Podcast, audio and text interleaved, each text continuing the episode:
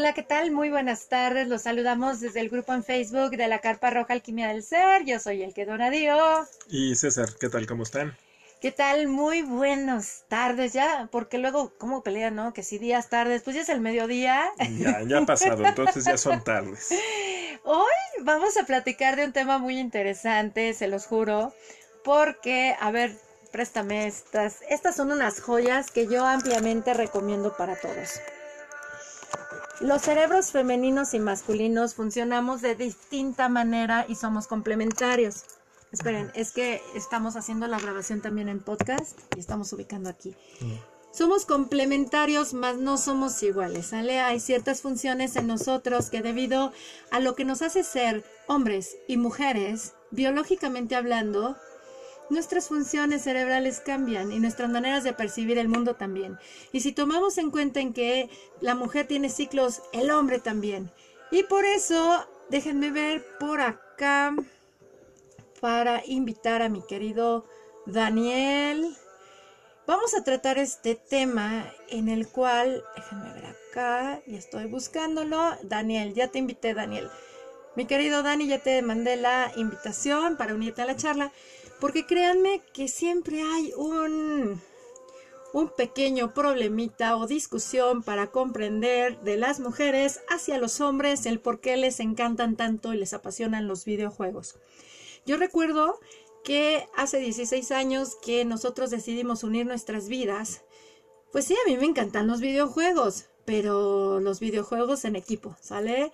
Y hacer redes y me topaba con César de que prácticamente a él le gustaban de estrategias y luego hasta se enojaba y, me decía, se desesperaba conmigo, ¿no?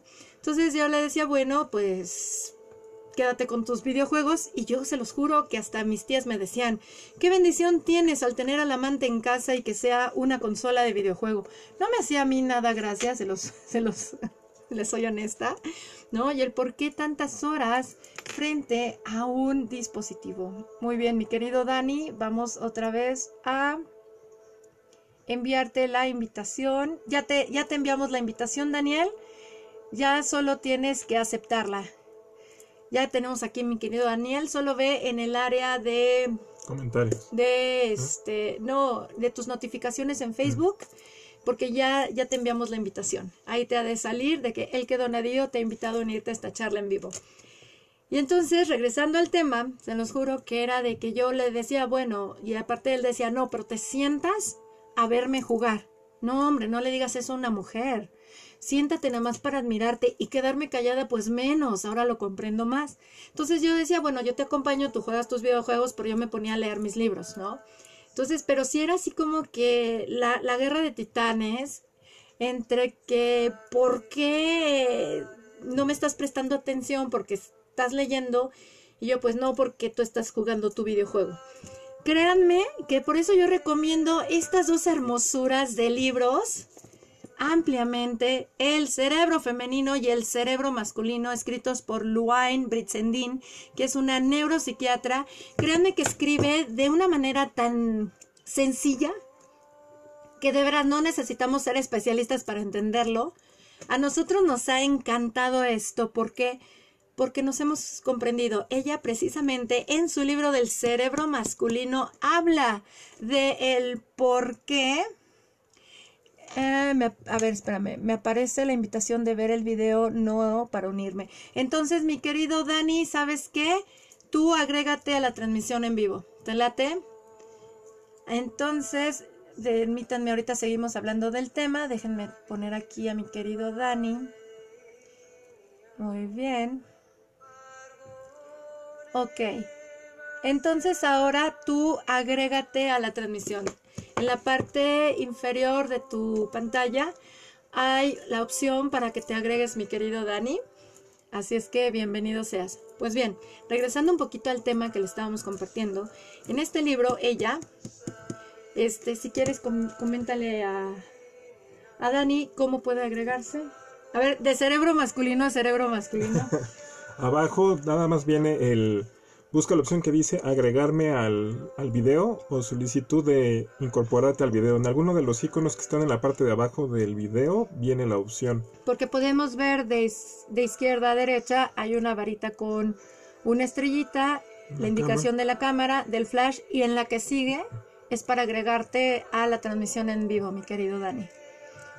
¿Qué ventaja hay? Que estamos súper cerca con Daniel. Ah, Somos sí. vecinos, literal, entonces podemos hacer esta charla hasta bien ágil. Sí. Literal.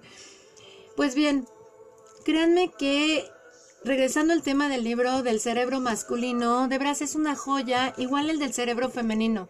En el cerebro femenino, Luain Britzendin hace la distinción de cómo cambia nuestro cerebro y las funciones cerebrales de acuerdo a nuestro ciclo menstrual, de acuerdo a la peri- perimenopausia, de acuerdo a la menopausia. Se los recomiendo ampliamente. ¿Por qué? Porque es como incluso cambia el cerebro del hombre si este para establecer una red neuronal con una mujer. Si es papá de una mujer va a ser muy diferente al a si es papá de un hombre. Igual nosotras, es muy diferente. Créanme que estas son joyas. Para nosotros son así como, pues, ¿cómo podemos definir estos, estos, este, prácticamente, estos libros? No, para mí es Son como manuales. son manuales, de veras, se los recomiendo ampliamente. Y aquí ella, ella, este, Luain Britzendin, es madre de tres varones. Está por ende casada con un hombre. Pero también ella decía, bueno, es que cómo comprender a los hombres que son tan diferentes, ¿no? Y es simplemente biología. Y aquí habla ella exclusivamente también del por qué les encantan los videojuegos, por qué al cerebro masculino le atrae el videojuego. Y también estos libros hablan acerca de la orientación sexual. ¿Qué pasa con el cerebro de una mujer cuando elige una orientación no heterosexual, que es una mujer lesbiana? ¿Y qué es lo que pasa con el cerebro? Ya está listo. Listo, mi Dani, te vamos a probar para agregarte. So- ok, agregar. Ya te estamos agregando, Dani. ¿Y qué pasa con el cerebro del masculino cuando también tiene una, este, una preferencia, una orientación sexual homosexual? Es padrísimo, se los recomiendo ampliamente. Así es que consigan estos libros, son joyas, dénselos de regalo de Navidad, re- regálenselos, léanlos. Entonces, déjenme ver. Otra vez manda la solicitud, mi querido Dani. Y si no, como les dije, todo es perfecto y lo arreglamos en este momento. Sí. Regálense estos libros, de veras, léanlos. Y son un- a mí me ha permitido estar como en paz con mi ser femenino. Porque incluso, fíjense, en la página 216 del libro del cerebro femenino dice Luain Britzendin, uno de los desafíos de los tiempos modernos estriba en ayudar a la sociedad a que apoye mejor nuestras aptitudes naturales y nuestras necesidades femeninas. ¿Por qué? Porque como dice también la autora, mientras más nos conocemos a nosotras, más actuamos conforme a nuestra naturaleza femenina, que somos súper cambiantes, créanme, pero también le brindamos espacio a los hombres de ser varones, de dentro de su naturaleza que sean varones, ¿no? Entonces, esto es un tema muy rico y, en- y quisimos hablar acerca de la alquimia de los videojuegos, ¿no? El cómo encontrar ese balance, porque a cual más de nosotras nos llegamos a sentir, si tenemos una pareja que le encantan los videojuegos, nos sentimos luego hasta como hechas a un lado, ¿no? De por qué su afición por querer comprar la pantalla, por qué tener la tele específica, por qué la consola en específico, porque luego no se conforman con una consola tienen la PC, tienen el Xbox, tienen el PlayStation, tienen todos, todas las actualizaciones habidas y por haber. ¿Y por qué les dedican tantas horas a eso? Entonces, comprenderlo nos brinda la oportunidad de entendernos, ¿no crees eso? Sí, claro, y hemos logrado tener un equilibrio en eso, porque ha sido el aceptar, porque pues yo antes sí me enojaba porque decías, pues es que veme, ¿no? Ve lo que estoy haciendo, ve mis logros.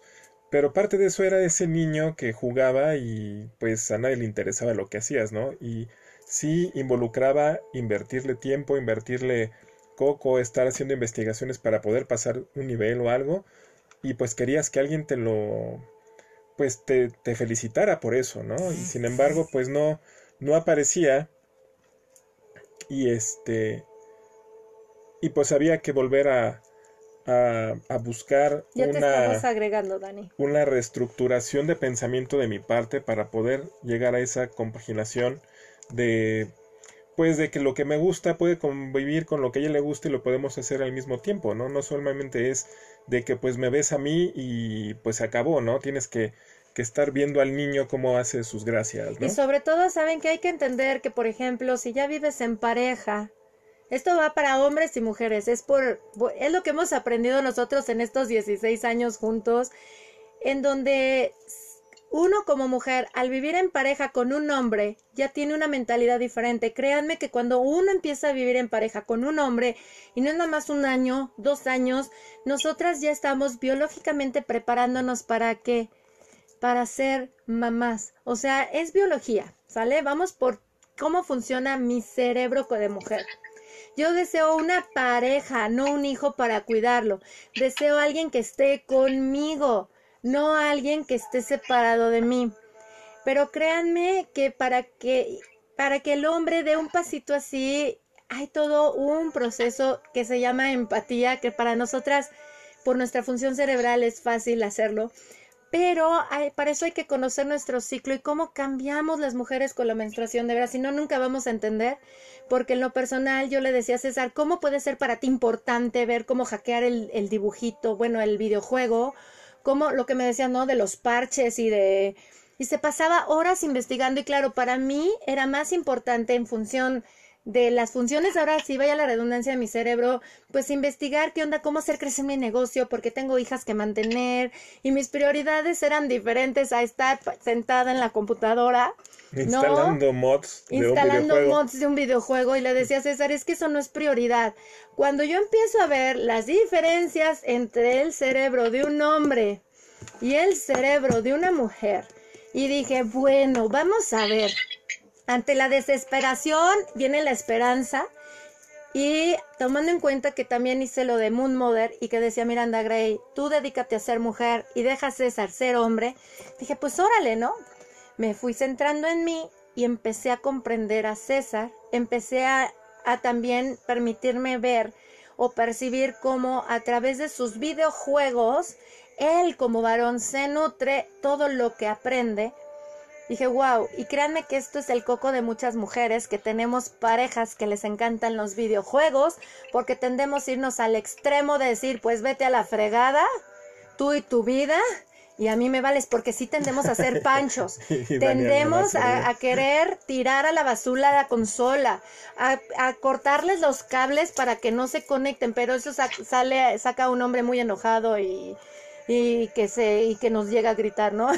Entonces, por eso decidimos hacer esta esta charla con la que cerramos este este ciclo de charlas en el grupo de la carpa. Y agradecemos la presencia de mi querido Danny Boy. ¿Por qué? Porque él, aparte de ser gamer, también está en pareja.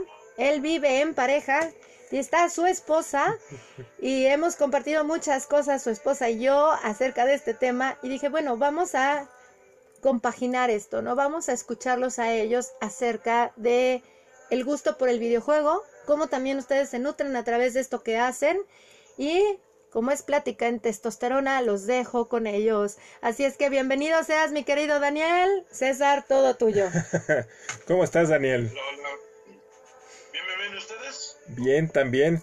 Aquí, eh, pues cerrando este año con esta charla que ya habíamos programado creo que dos, tres veces y pues ya no la podíamos dejar más este pospuesta y teníamos que hacerla para cerrar este año. Y pues como ya escuchaste parte de la introducción es ¿qué es lo que nos mueve a nosotros como hombres para ser tan fans de los videojuegos? Y creo que todos los, todos los hombres en algún punto llegamos a ser eh, super adictos, por ponerlo entre comillas, el concepto de los videojuegos, desde que estábamos en, desde que estábamos chicos, ¿no? Creo que toda nuestra generación hablando de los 70 en adelante, nos tocó esa transición en la cual eh, la tecnología empezó a crecer y empezamos a buscar o se nos aproximaron esos medios de entretenimiento que después fueron muy castigados, fueron muy criticados y ahorita están con todo esto del del encierro y las nuevas tecnologías y todo están tomando un auge diferente, ¿no? Como que la parte de social se ha estado empezando a pasar a estos medios electrónicos e inclusive el entretenimiento. ¿Tú qué, ¿Tú qué opinas? ¿Cómo fue tu acercamiento a los videojuegos? Bueno, yo los videojuegos lo he tenido desde chavo, desde muy niño. Mi mamá compró una compu, bueno, no es cierto. Tuve el, el Super Nintendo, antes de eso ya había jugado Atari, o sea, todavía más para atrás. Eh, entonces, yo acerca de los videojuegos, pues ya tengo mucho, mucho rato conociéndolo. Hice la transición a, a una, un equipo de cómputo y pues lo estuve usando un buen, un buen rato. Cambié a consola otra vez y otra vez ahorita estoy este, en el equipo de cómputo. O sea que prácticamente desde que me conozco por persona tengo un, un equipo de cómputo o una consola con que entretenerme. Tuve consolas de mano, eh, como Nintendo DS, Nintendo 3DS, eh, Game Boy Advance, o sea, he tenido siempre algo, algo de videojuego, por así decir, en las manos.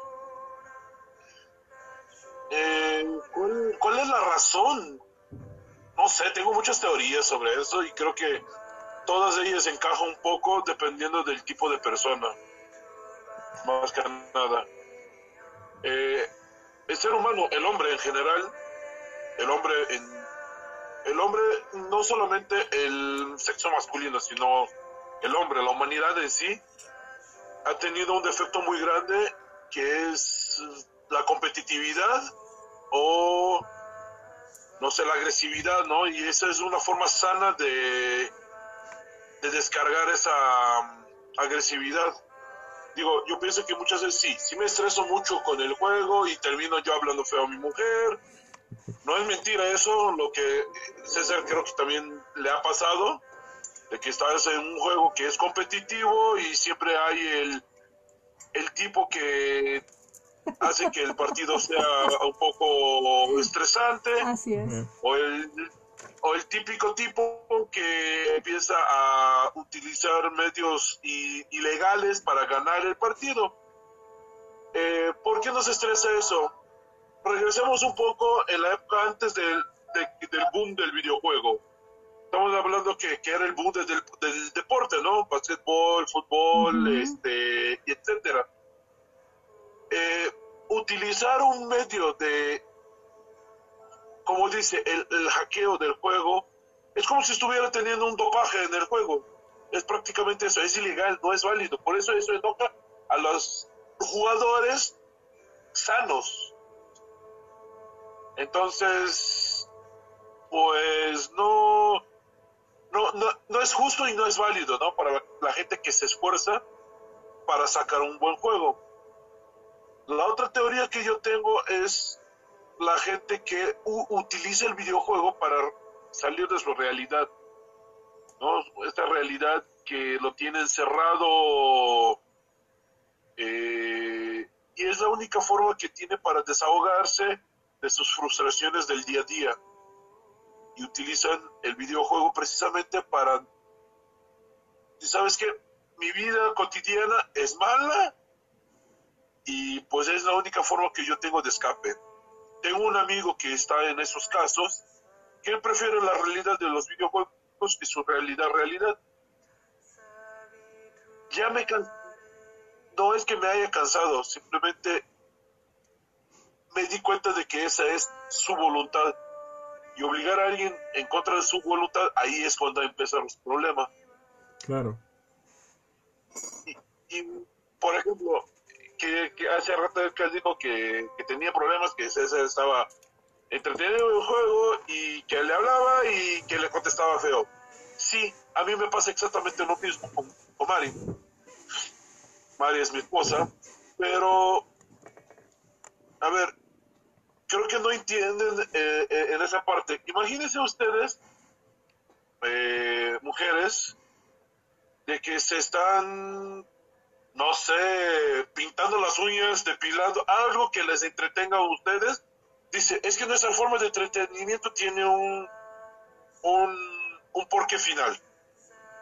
Se, nosotros también, pero una mujer se arregla el cabello, se, eh, se maquilla, eh, pinta las uñas, y que venga un hombre y agarre su pincelito y empieza a, borrarle toda la mano. Nosotros es lo mismo cuando estamos concentrados en un juego que es, si es un juego que no necesita la atención de un competitivo, ok, no tenemos problema, se pausa y atendemos a, la mujer.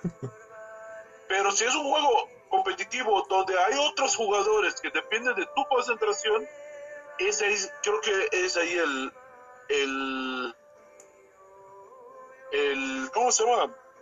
El problema. Bueno, ese es muy mi, mi forma de pensar. Pero ¿sabes qué? Es 100% masculina, porque tocaste dos puntos muy importantes. Lo de la agresividad, cómo sacar y expresar la agresión.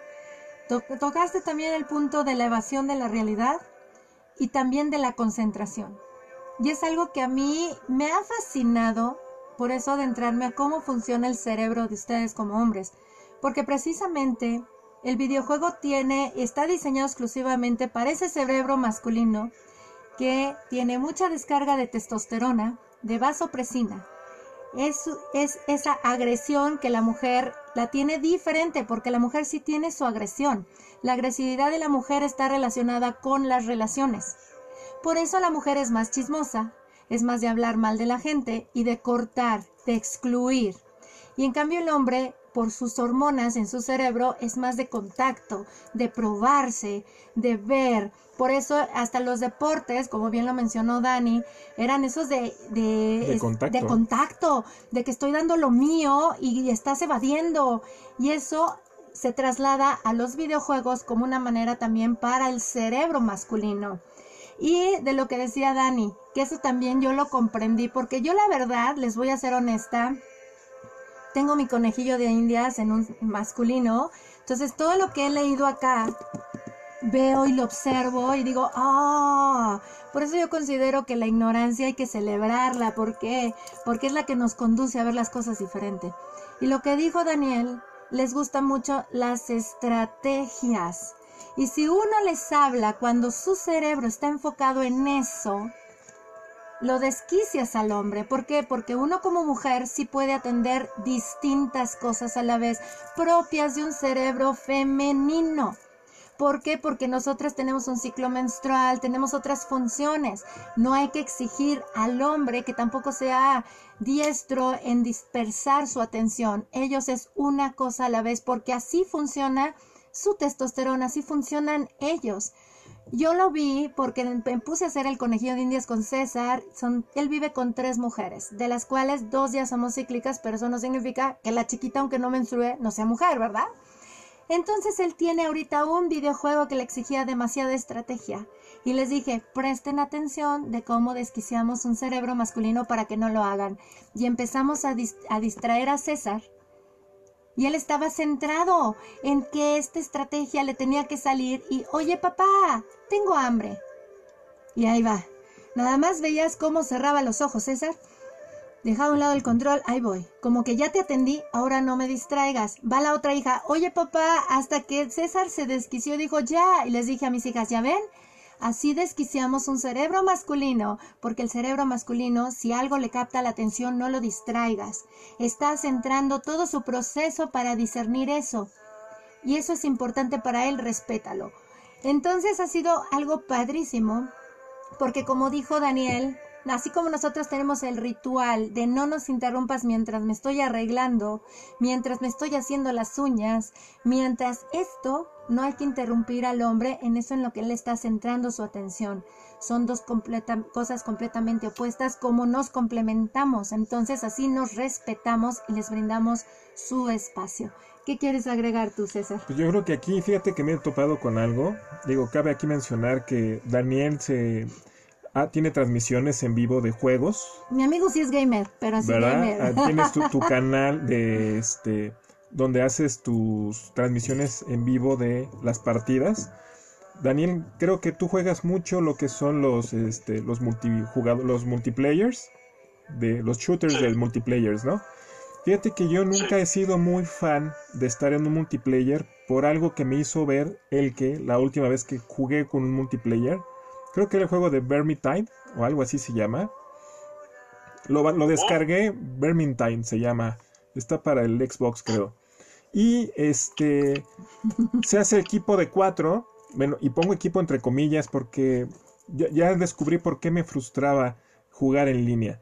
El juego en línea llega hace 10 años, tiene su boom. Yo ya estaba con Conmigo, ya, ya estaba ya, con ya estábamos Elke, juntos. ya teníamos a Nicole Ya. y empecé a hacer ese ese ese switcheo, me empezó inconscientemente de meterme a los al pensamiento femenino y actuar en consecuencia y me di cuenta que en ese juego cada quien veía para su lado, o sea, éramos un equipo de cuatro y a la mera hora cada, o sea, te mataban y te tenías que esperar a que alguien pasara por ahí y te, te reviviera, ¿no? O estabas con algo, hacías una estrategia y cada quien quería ser el héroe de su propia historia. Como que era el que quería rescatar a todo mundo. Y pues si mataban a alguien en el proceso, pues chin, ¿por qué no jugó mejor, no? Cosa de un cerebro masculino, eso es normal. Que O como sea, bien normal. dices, es esa competitividad, ¿no? Y me dice, él que estaba conmigo ahí, me dice, si yo hubiera estado en el juego ya te hubiera ido a rescatar. O sea, no me hubiera avanzado yo a seguir avanzando el nivel si no estabas tú ahí conmigo. Y en cambio aquí yo veía que pasaban todos los, este, los que estaban conectados en esa partida y pues les valía. De repente uno que como que pasó cerca a recoger algo y dijo, ah, pues lo voy a ayudar. Me volvieron a matar ahí y ahí me dejaron. Y Entonces- según jugaban en equipo Y para según derrotar, eran, un, ¿no? eran equipo, ¿no? Entonces yo siento que esas relaciones de equipo se tienen que ir, pues tienes que estar jugando con los mismos hombres durante mucho tiempo para que se cree un lazo y se puedan conocer en cuanto a estrategias.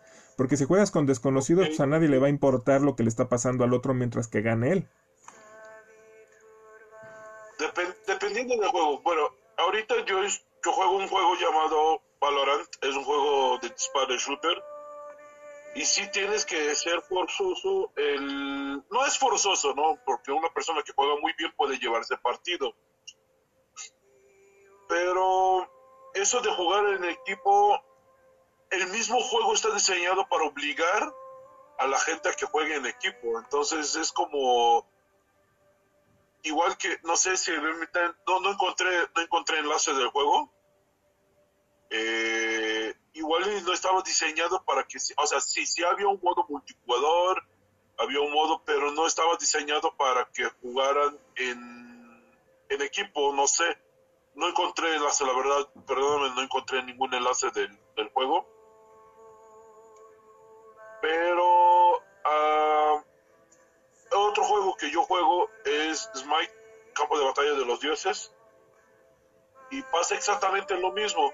El juego está diseñado, sí, o sea, una persona puede llevarse partidos solos, sí, pero está obligado a que en algún momento tenga que jugar en, en equipo para que se pueda, este, eh, no sé, ganar el partido como tal. Ah, no estoy seguro de cómo está diseñado el juego, pero también hay juegos que está hecho para ser un solo jugador que puede ayudar a llevar de Uber a los otros jugadores, ¿no? O sea, el, famoso carreo, ¿no? Llevar al otro jugador de la manita y que esa persona este, mejore, que para un momento pueda jugar por su propia cuenta. Eh, pero en general la mayoría de los juegos actualmente está que es para multijugador sí está hecho para que por ejemplo otro juego que es eh, sí se puede jugar solo pero cuando juegas con otros jugadores eh, se llama Monster Hunter. El Monster Hunter está diseñado para que puedas jugar solo puedes jugar todo el juego hasta que acabe solo completamente solo. Y está el modo multijugador el modo multijugador eh, lo que hace es, ok, entra alguien más, pero los monstruos que están en el mapa, en el juego, se vuelven más difíciles. Entonces obliga a que la otra persona te ayude, o si la otra persona tiene un nivel superior, pues simplemente el otro se sienta y espera que, que haga todo por uno. Sí. Y eso es muy masculino, la verdad, sí. Es muy masculino, Eh, ¿sabes? yo- Porque ahorita que lo comentas, mis hijas son gamers y ellas están en un videojuego, es una app que bajaron que se llama Willcraft. Y también ahí tienes la opción de llevarte a los, a los jugadores, acompañarlos para que crezcan. Y sí, al ver a César jugando con un multijugador masculino y al ver a mis hijas, me he dado cuenta porque siempre tienen sus chats, ¿no? A través del chat yo veo que cuando juegas en línea te empiezas a comunicar. Y con César veías los chats y no se nota muy bien cuando está un hombre participando porque el hombre o escribe o juega y sin embargo puedo ver esas habilidades que hay con las chicas en donde se juntan todas. De repente yo veo a mis hijas y están en la pantalla con un montón de jugadores y en su mayoría son mujeres porque están planeando la estrategia para derrocar a un jefe místico que tienen que ir.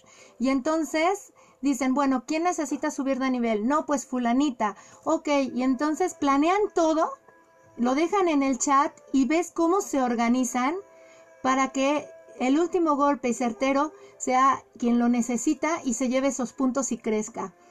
Sin embargo, las he visto también cuando han jugado en su mayoría con varones, y eso le pasaba a César, en donde luego se desesperaban porque nadie, nadie hacía estrategia, todos querían llevarse al, al místico, y no era de que es, es- es que no hacen equipo, mamá. Y son chicos, no hacen en equipo. Están compitiendo para ver quién se va a llevar el premio mayor.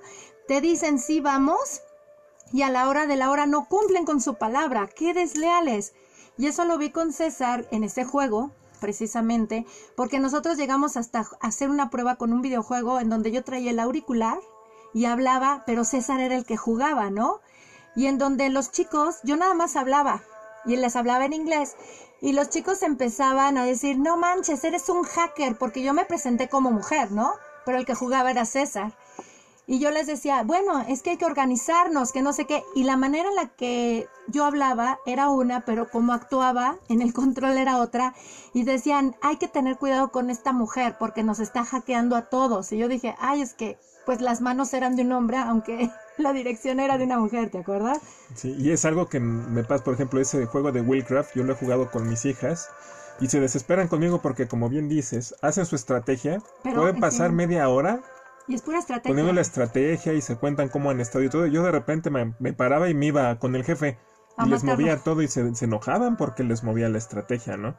Pero yo siento que ahí radica mucho, ah, ahí hay otra situación de que yo, no sé si a ti, yo creo que también te pasó que cuando estábamos chicos decías que si, nos decían que si jugábamos muchos juegos violentos nos hacíamos personas violentas. Es una mentira eso. Que decían que los juegos de disparos estaban hechos para que los chavos aprendieran a usar armas y en un futuro fueran parte del ejército. Y es o sea, una muchos mitos que corren alrededor de, Ajá, es de los mentira, videojuegos, ¿no? es cierto. Porque eso. digo, De, y- de hecho, de hecho, yo sufrí de, de un caso de que, por ejemplo, como juego- jugaba mucho este, juegos de disparo, que decía que en el ejército no iba a disparar a un aliado para ver si tenía fuego aliado, ¿no?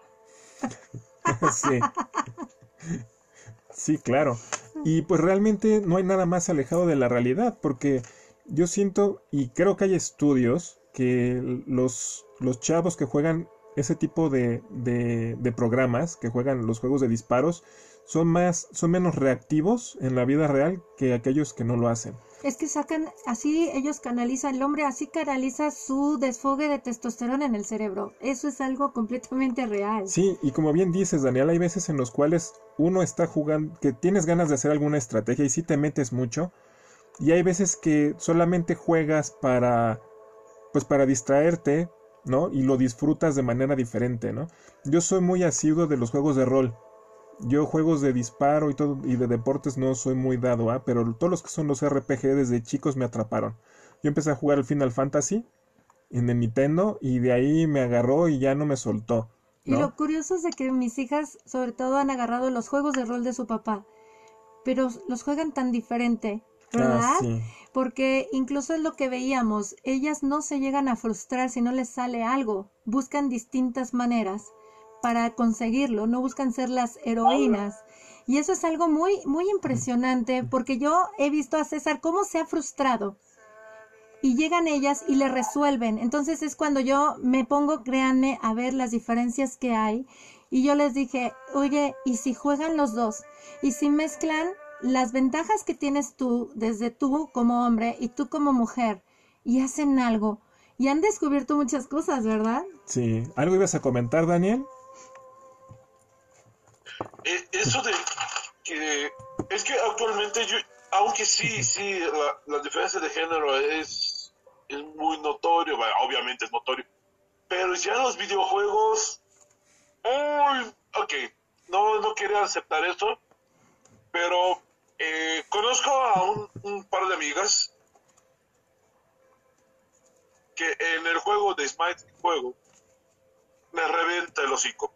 Perdón la palabrota, pero me revienta la cara. Y en el shooter amigo todavía no tengo. Ah, no, sí, sí hay una. Hay una streamer que yo conozco.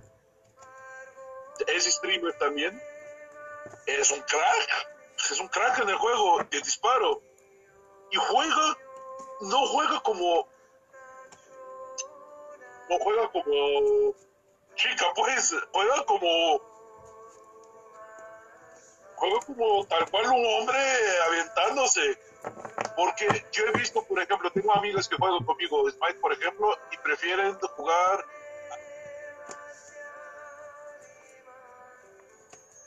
que prefieren jugar atrás, que prefieren estar de apoyo. Y conozco chicas de ahorita últimamente que dices, no hombre, esa no es una chica jugando. Claro. A mí me pasó cuando jugamos. Él, él, se desesperaba, por ejemplo, hablando de este. Hablando de esto que dices, César se desesperaba conmigo, porque ahorita que tú dices de la chica crack, o sea, yo soy una chica crack, ¿no? En el aspecto de... Sí, me acuerdo, la primera vez que jugamos Gears. Gears of War. Gears of War. Que le digo, vente, vamos a jugar. Cuando agarró, le agarró el modo al control, tenía yo que andarla, este, decía, no te vayas por ahí. Ella le valía y sacaba a todos los monstruos, se metía a todos lados y obviamente por la estrategia. Y en Halo también. Y en Halo también. O sea, ha sido muy, muy divertido y muy enriquecedor en cuanto a la manera de, jugar, es jugarlo de manera diferente. Creo que al, fin de, de cuentas se puede compaginar un hombre y una mujer para jugar y ver el acercamiento de manera diferente. Sí, porque va más allá de concepto de géneros, va en función de cómo funciona funciona el cableado de un cerebro. Sí, porque la otra vez descubrimos, no sé si tú estés de acuerdo, Daniel, que los juegos te dan te van dando objetivos y vas tú sobre ese objetivo, ¿no? Vas una cosa a la vez. Eso es muy de nosotros, es muy masculino ir una cosa a la vez. Y, las y mis hijas, y tú también, cuando juegan, sacan todas las cuestas al mismo tiempo y hacen todo al mismo tiempo. Ya que ando por aquí, pues de una vez hago esto y de una vez hago el otro. Y uno es de que te van dando objetivos y vas sobre ese. Después vas sobre el otro que te dan como que nos abruma, no sé, en mi se caso. con sus personajes, ¿no? También. Ah, sí, también, de que dices, yo tengo que ser el bueno y solamente en el juego también soy bueno. muy, muy malo, ¿no? O el muy, muy malo y te haces muy, muy malo en el juego y no te permites cambiar, ¿no? Y en todos los juegos yo repetía el mismo personaje. Hasta hace poco empecé a cambiar mis, este, mis personajes por magos o ponerlos todos charrasqueados. O, que hay unos videojuegos en los que puedes cambiar hasta la apariencia de tu, de tu personaje. Y le dije, por favor, si vas a jugar en línea y va a haber mujeres, conviértete en algo atractivo para que saques provecho y ventaja. entonces diseñamos hasta sus perfiles muy atractivos y todo. Y bueno, no sé, no sé, tú. Sí, claro, o sea, yo... Es, una cuestión de, de, tener una quest y ir solo una quest. No, yo sí, esa sí difiero ahí y ¿por qué? Porque ahí también va mucho con mi personalidad. Todo el mundo que me conoce sabes que saben que soy muy listo, muy eh, práctico para las cosas, pero mi mayor pecado, mi mayor defecto, soy flojo. Entonces mi personalidad está hasta en los videojuegos. Hasta en los videojuegos voy a decir, si yo puedo hacer tres cosas que están en el mismo lugar, o mejor agarro las tres y, y voy para allá, ¿no? Y lo hago todo de una vez. Pero eso es, creo que es más basada a, la personalidad de cada quien. Yo lo veo y dice, bueno, si, finalmente lo tengo que hacer y todo está cerquita ahí, pues lo hago de una vez. e, eso sí, lo, eso sí es... Tomaste algo muy, muy claro, Dani, que está cerca de ahí, cerca de ahí. O sea, si tengo esto para hacer y está todo cerca, pues lo hago de una vez. Cosa que César se desesperaba con nosotras cuando jugábamos eso porque nosotras agarrábamos distintas aunque estuvieran separadísimas, ¿no? Ah, Y es algo muy padrísimo porque es alquimia, es cómo nos enriquecemos desde los distintos ámbitos, Te- ¿no? sa- ¿Sabes qué? Te, te podría retar a que jugaras en alguna ocasión Diablo. Con nosotras. Ya es que sois de a cuatro, que juegas con tres mujeres y tú solito de hombre. Ay, es algo muy divertido, de veras. Es, es muy divertido. Y sobre todo que no, porque nosotras prácticamente hay que aceptarlo, chicas, nos gustan los videojuegos. Yo era súper fan de salirme de prepa, porque pues ya en la prepa yo me movía sola, a irme a las maquinitas.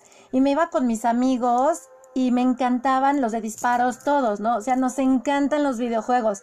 Bueno, yo por lo personal me fascinan, ¿no? Las, los problemas sí vinieron cuando ya tuve una pareja y entré en el rol de la pareja y luego vinieron hijos, ahí sí, pero entendí ya después por qué me pasó eso, ¿no? Pero de ahí en fuera es padrísimo porque nos hemos amanecido jugando videojuegos hasta que los acabamos, Oh, sí. como el del Señor de los Anillos, ese me encantó, o el de Diablo, no sabes, el de Diablo cómo los disfrutamos, pero sobre todo por ver esa amalgama, ¿no? El 3. El 3. Sí, el Diablo Es 3. desesperante, Porque tengo un amigo que es medio lento. y jugamos el 3 y así de, ya no quiero jugar con él. Pero jugué con mi primo y creo que en una noche avanzamos mucho. O sea, avanzamos dos, un escenario completo. Sí. Él sabe lo que es eso. Sí, la verdad, o sea, llegó un Pero punto. es que es un amigo. Mi amigo tiene mentalidad, si es así como lo, lo quiere decir mi amigo, entonces para jugar tiene mentalidad de niño.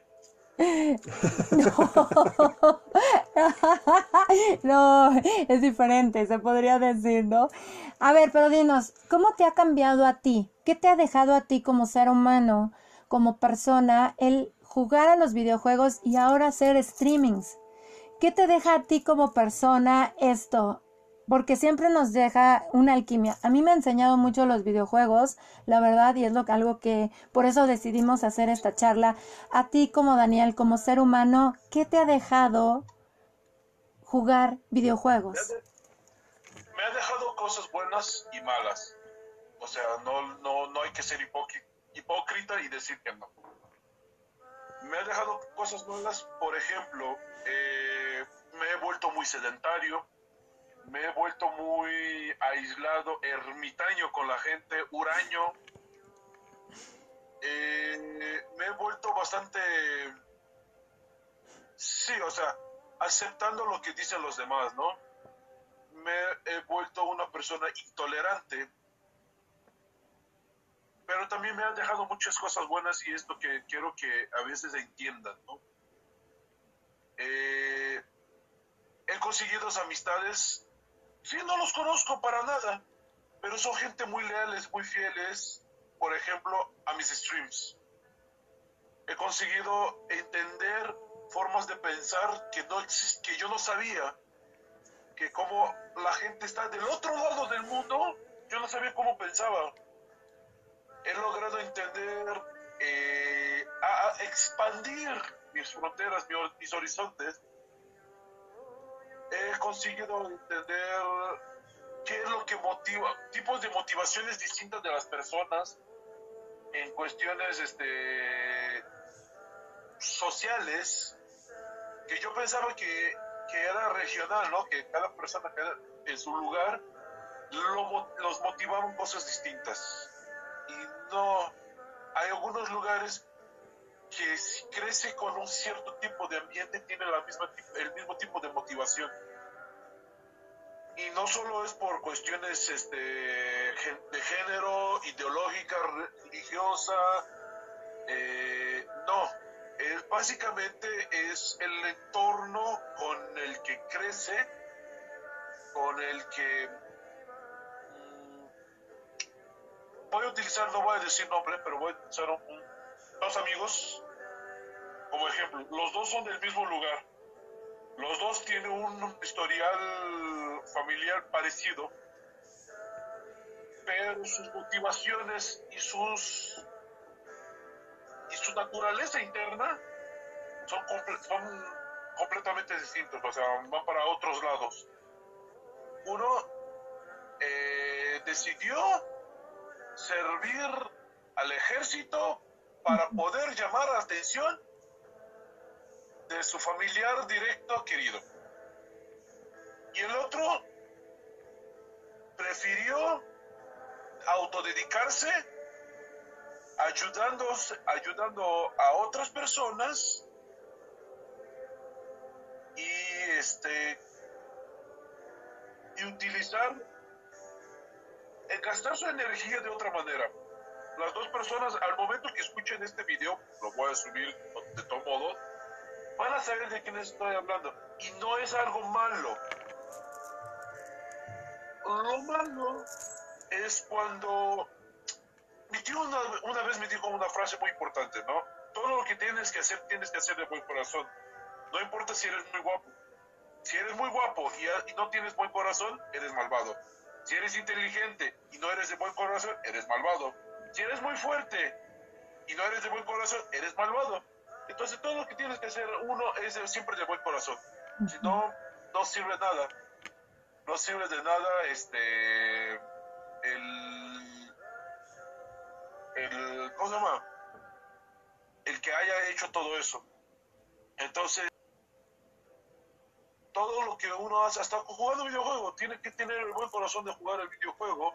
¿Por qué? Porque me he topado gente que es bien, bien mala, cruel, tóxica, ahorita se le dice, ¿no? El término tóxico. Sí. Tengo, de hecho, videos grabados, tengo tres o cuatro videos grabados de personas que son tóxicas, no, no, no son tóxicas, lo que sigue y, y hace que tu experiencia en el juego sea mala. Sí, es cierto, sí estresante.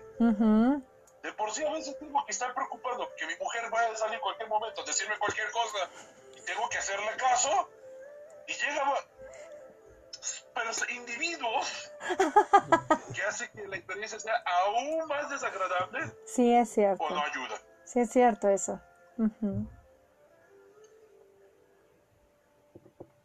Y eso es completamente, ahorita lo que dice Dani es cierto eso, ¿no? El, el tener ese buen corazón es súper es, básico porque con mis hijas que juegan en línea, luego si llegan personas que dicen, mamá, es que nada más te ven y empiezan a trolear, ¿no? Y ahora como trae esto de las denuncias en videojuegos, porque te pueden denunciar y te pueden dejar sin hablar y sin interactuar y todo, y te van eh, calificando tus reputaciones, ¿no? Como jugador, lo he visto.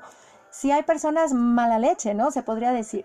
Pero por otro lado, también como dice Dani, te abre un universo de conexión, porque ahorita el videojuego también es como una red social.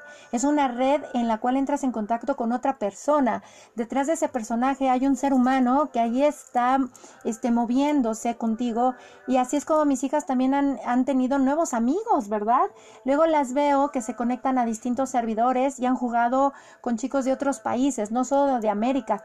Luego se conectan con chicos de Corea, en donde tal vez no comparten el mismo idioma, este, pero sí juegan conjuntamente y esto permite ver quién es el que está detrás de allá. Y eso es algo muy bonito como alquimia, ¿no? La alquimia también nos permite ver las dos caras de la misma moneda, poner todo en balance, la luz y la oscuridad. Como dice Dani, no es miel sobre hojuelas esto. Y ustedes saben muy bien que un proceso alquímico no es miel sobre hojuelas. Al contrario, es abrazar esa dualidad y aceptarla. ¿Para ti qué te ha dejado como alquimia los videojuegos, César? Pues también es mucho eso, ¿no? El que necesitas, también lo que me ha ayudado es encontrar un balance, en que lo puedo disfrutar, pero tampoco puedo desconectarme de mi realidad. Porque luego sí, eso de ermitaño y aislarte, sí, sí yo pasé por ese mismo proceso también de aislarme, de, de, no salir, de nada más querer estar metido en los videojuegos. Y, y, de, no moverse. Y de no moverte, o sea, te haces sedentario y te quedas ahí. Y a mí lo que me ha ayudado es en tratar de buscar ese equilibrio en el cual puedan convivir ese gusto por los videojuegos y darle la prioridad y darle el lugar que tiene a mi entorno este a mi entorno en la vida real, ¿no? ¿Por qué? Porque es un ejemplo digo, ahora como padre, pues tienes que, dar ese ejemplo y sacarle lo mejor a, las dos, a, las, a los dos partidos, ¿no? Tanto si ganas en un videojuego, si pierdes, siempre hay una, una, una eh, hay una lección ahí atrás, ¿no? Siempre dan un aprendizaje, claro que sí. Y el, como tú bien dices, el crear esos lazos o conocer a esas personas, yo lo he visto con mis hijas, que dos amistades que tenían en ese juego en Willcraft, ya las pasaron a la vida real, ¿no? Porque ya se conocieron, ya se hablaron por teléfono, ya se hicieron videollamada y ya son hermanas, ¿no? Casi, casi ya son amigas y se la pasan platicando. Ella le habló en su cumpleaños, ella le habló a ella. En Navidad. En Navidad. O sea, sí se crean lazos. Se empiezan a crear lazos. O sea, hay que ver que todo este cambio de dinámica social nos está llevando a que tenemos que abrazar o aceptar o darle eh, ese, ese lugar a las redes sociales virtuales porque se está empezando a ir por allá. O sea, sí se pueden hacer. Siempre es como un balance. Sí pueden hacer una amistad en la vida real en un, a partir de un videojuego. O sea, no es solamente que juegas con extraños. Si entras de manera casual, pues quizás sí. Pero si ya, como bien dices tú, Daniel, ya tienes gente que está contigo siempre, pues ya te empiezas a hacer lazos especiales con ciertas personas, ¿no? En las cuales ya añoras verlas, añoras jugar con ellos o participar y hay gente, como bien dices, con la que dices no me la quiero topar, ¿no? Como que esa dinámica social se migró a los videojuegos y al mundo virtual. Sí, porque ahorita estamos todos interconectados y encontrar el balance entre estar aquí y estar acá es lo entre esa vida virtual y la vida de cercanía, de contacto, eso es como lo que enseña el videojuego. A mí lo personal deseo compartir eso que me ha enseñado el videojuego, ese balance.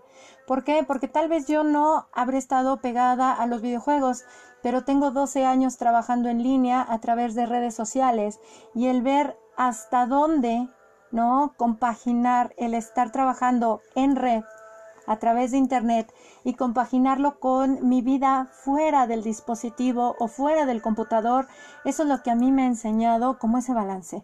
Cómo decir hasta aquí, hasta aquí llegó esa conexión en Internet y hasta aquí llegó, o sea, ahora me tengo para el otro lado. No sé, ¿cómo lo veas? Ahí tengo, ahí tengo, ahí tengo algo muy importante que decir.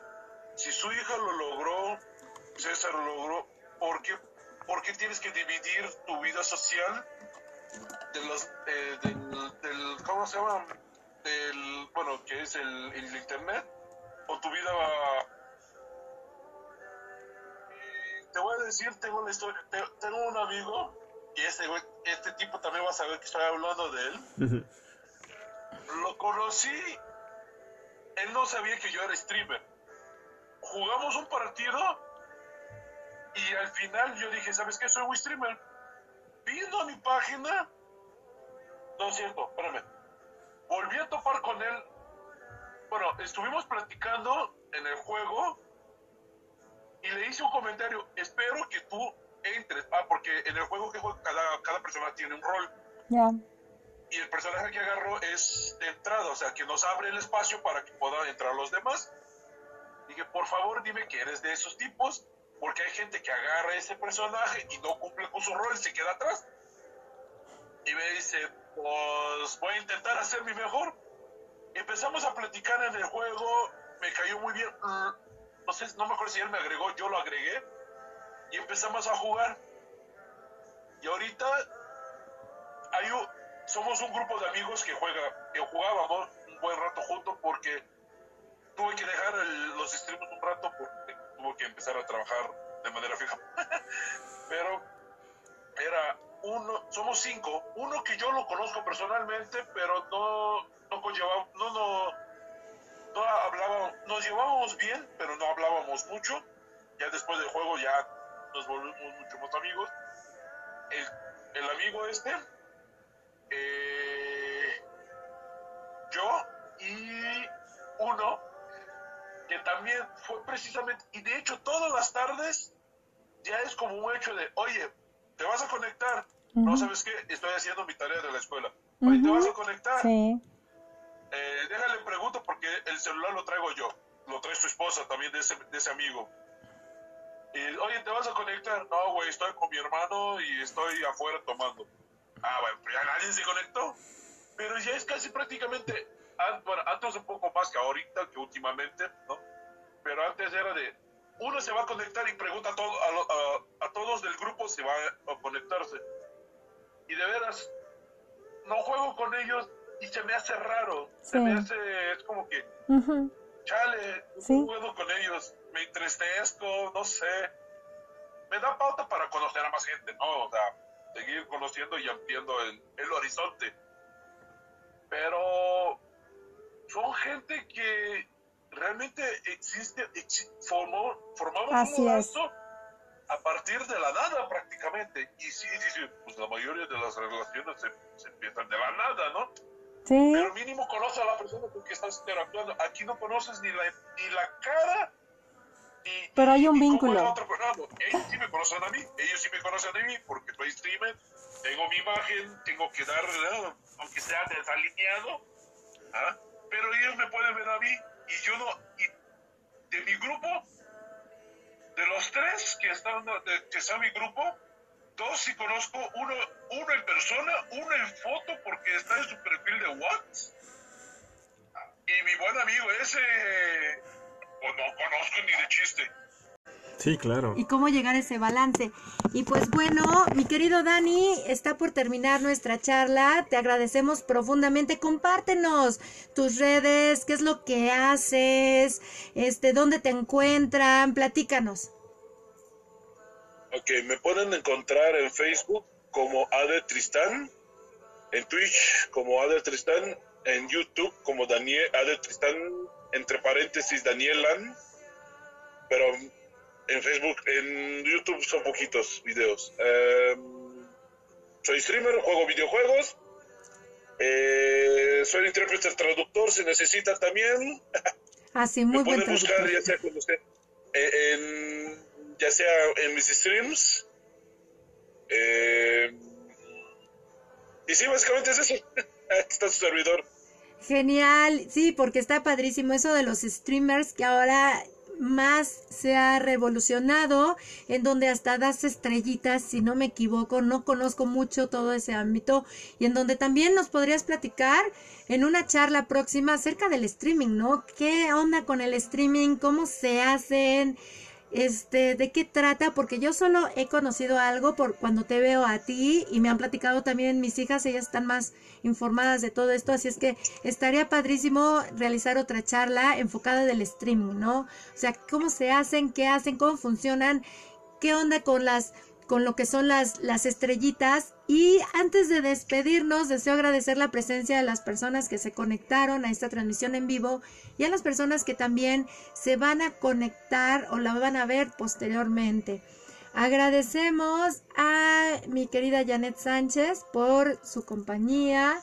De igual manera a mi querida Sandra Vaca, a mi querida Rosy Tlaxcaltecatl, ya ves, mana, pues, por ahí algo ahí de los videojuegos, ¿eh? Vas a entender al, a, a, tu Kevin, mi querida Maricruz Santana, de igual manera, mi hermosa Claudia Lubiano, besos hasta Alemania, amiga, tú que tienes tres varones, ahora puedes comprender más cosas. Mi querida Mari, gracias por estar aquí. Gracias. Mi querido este José Ángel dice, también me identifico con César en esta etapa de ser ermitaño, escondiéndome de mi realidad en los videojuegos, en Netflix o en Disney, Disney Plus y coleccionar mis figuras de Star Wars. Y como tú lo dijiste, mi querido este, José Ángel, es una etapa. Créanme que sí son etapas. ¿Por qué? Porque seguimos creciendo y evolucionando.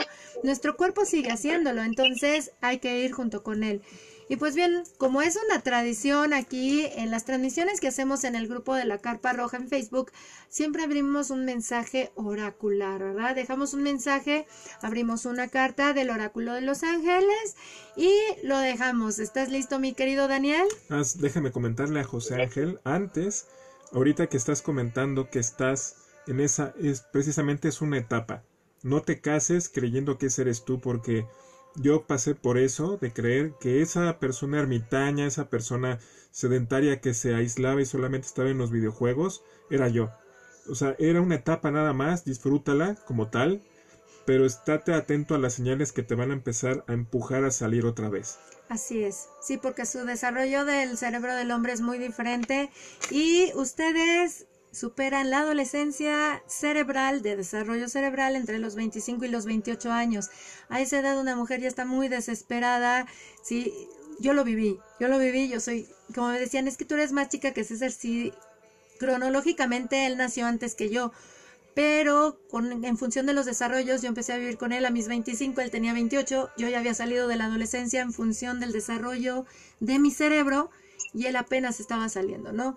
Ya nos, nos pusimos un poquito como en el balance cuando tú tenías como 35 y yo tenía 32, así es que hay que ser conscientes de que cambiamos y esto nos permite ser más empáticos unos con otros y no caer nosotras en los dramas y el hombre en sus no me entiendes y me aíslo. Hay que ver que son etapas. Ya nosotros ya estamos en el cuarto piso y es diferente como se ve todo en el cuarto piso y aparte de que ya hemos pasado también por muchas charrasqueadas en la vida como pareja, de veras.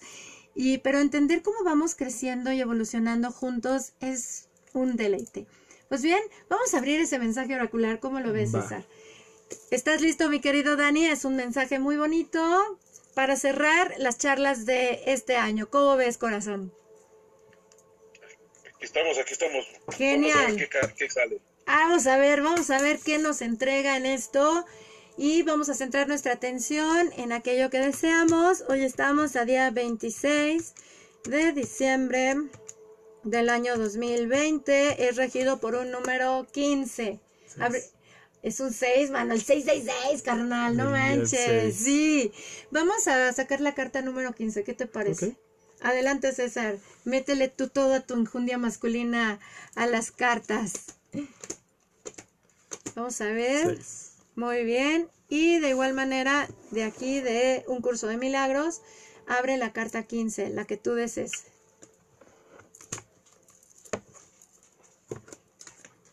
5, 6, 7, 8, 9, 10, 11, 12, 13, 14, 15. Muy bien, aquí tenemos ya el mensaje. Prepárense que ahí viene el cierre. Estamos hablando de la, de la alquimia de los videojuegos, estamos hablando de cómo más que por ideas de género, es, son funciones cerebrales y hay que ponerlas pues a la par, ¿no? Ya en equipo, aceptando que tenemos desarrollos complementarios. Así es que allá vamos, ábrelo, primero el curso de milagros, ¿qué dice? la paz mental es claramente una cuestión interna tiene que empezar con tus propios pensamientos y luego extenderse hacia afuera. Es de tu paz mental de donde nace una percepción pacífica del mundo. Amén. ¡Wow! y eso está padrísimo, ¿no? El mensaje de los ángeles, no me vas a creer, ¿sabes qué mensaje salió? Daniel. Y estamos con Daniel. A ver, vamos, no, no manches, eso es lo padrísimo, ¿no? ok. Daniel. Daniel. Soy el ángel del matrimonio y en este momento estoy ayudándote. Ah, y miren que estamos hablando acerca de qué onda también de compaginar esto que es la pasión del videojuego con la pareja. Mm. Ya hablaremos de ese tema. Estaría muy interesante ver, porque sí, yo me puedo relacionar con todo mundo, en donde tengo mis amigos en la red social y tengo a mis amigos fuera de la red social. O sea, la amistad es la amistad. Pero ¿qué pasa ya cuando estoy en pareja? Yo les he de confesar, yo tuve mi novio argentino y mi novio argentino estaba en Argentina y yo estaba en México y éramos los cibernovios cuando esto surge en el año 99-2000. Entonces yo feliz, ¿no? Hasta desde antes, fue mi novio a los 19 años. Entonces yo tenía mi novio argentino y era muy padre, ¿no? Él en su mundo, yo en el mío. También yo tenía a mi galán que pues vivía, no vivía conmigo, pero ¿qué pasa ya cuando compartimos espacio? He ahí el reto. Y pues bueno, ya que es Daniel, léelo, corazón. Dice, soy el ángel del matrimonio y en este momento estoy ayudándote. Pediste ayuda a Dios en, el, en la tarea del matrimonio y Él me envió a tu lado. Estoy aquí para ayudarte a que te cases. Dios y yo queremos responder tu petición sin demora. En lo primero que voy a asistirte es en la, en la sanación de heridas pasadas relacionadas con el matrimonio. En los momentos de tranquilidad te pido que desees entregarme el dolor que tenga que ver con tus parejas anteriores. Exhala los sentimientos negativos que albergues respecto al matrimonio, los cuales vienen de tus experiencias en la infancia. Después me pongo te pongo la mano. Te pongo la mano en el corazón y te pido que inhales y exhales hondo. Ahora te pido que quieras liberarte del dolor y de la ira que sientes hacia tu primer amor. Cuando elimines esas toxinas de tu corazón, te pido que exhales el dolor provocado por tus amores del pasado. Permite que limpie tu corazón de viejas heridas para que puedas disfrutar de tu matrimonio feliz arraigado en el presente. debemos deshacernos del pasado para evitar que se repitan las antiguas experiencias dolorosas. Estoy aquí para liberar tu corazón y que tú puedas amar completamente en un matrimonio muy feliz. Amén, amén, amén. Equilibrio y balance. Hoy está... Así es. Y mira, ¿eh? Y es el mensaje de Daniel. ¡Ay, Dios de mi vida! Dejaremos en, el, en este espacio de la carpa roja aquí en Facebook las imágenes de el mensaje oracular de hoy junto con el mensaje adicional. Mi querido Dani, muchísimas gracias por esta charla, por todo lo que nos has compartido. De veras, mil gracias, César. Pues muchas gracias a todos, Daniel, muchas gracias. Creo que el, mensaje final puede ser, dense la oportunidad a aquellos que, que en algún momento dicen, no, guácala, los videojuegos, dense la oportunidad de compartirlos con alguien, ¿no? Porque sí, hay veces que...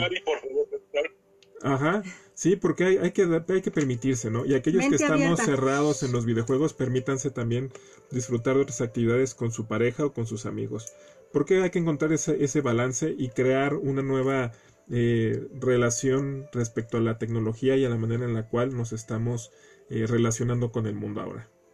Así es que pues muchísimas gracias. Esta charla queda también grabada en podcast y la compartiremos en este espacio ¿Qué podemos decirles más que nuestra gratitud? Ya llegamos a mil seis personas en este grupo. Gracias, gracias a ustedes por incluir a sus amigos, por invitarlos, porque estamos haciendo una tribu bien grandota en donde, como ustedes ven, compartimos lo que ha sido parte de la alquimia de nuestro ser y por eso invitamos a nuestros queridos amigos para que nos compartan aspectos importantes de su vida a partir de lo que hacen y se nutren y se alimentan. Próximamente tendremos esa charla que tú prometiste si llegábamos a los mil. Ah, sí, claro.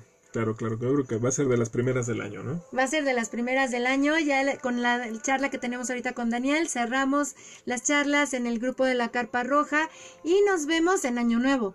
Porque no duden de que de repente estemos como los huevos cartoon acá brindando salud, salud amigos del grupo de la Carpa Roja, salud, que esto que el otro, ¿no? Brandy huevo totote, ¿te acuerdas? No manches, esos huevos cartoon son la botana.